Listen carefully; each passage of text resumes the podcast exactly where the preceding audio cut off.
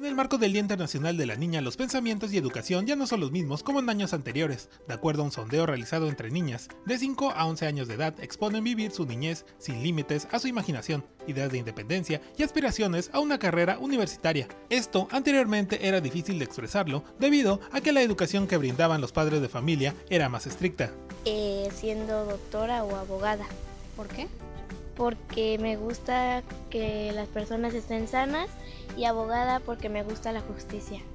Bombera, ¿Por qué quieres ser bombera?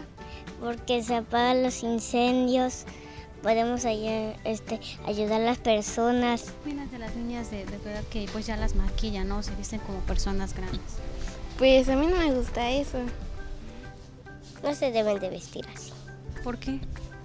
están todavía chiquitas. Porque pues luego hay hombres cochinos y pues ¿Te pueden agredir? Sí. sí. Psicólogos y docentes coinciden que la educación en el núcleo familiar y en planteles educativos ha cambiado hacia la equidad. Sin embargo, hace falta trabajar aún más, debido a que en algunas familias se da más preferencia a niños que a las niñas.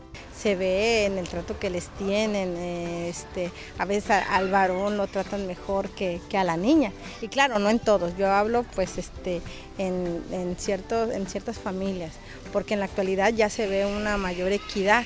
que eso se ha venido fraguando no desde ahorita, sino ya tiene un buen eh, la lucha que se ha venido haciendo para que la potencialización de las niñas y las mujeres en este tiempo sea una verdad y sea parte de lo que es sus derechos, tanto de la niñez como de los adolescentes.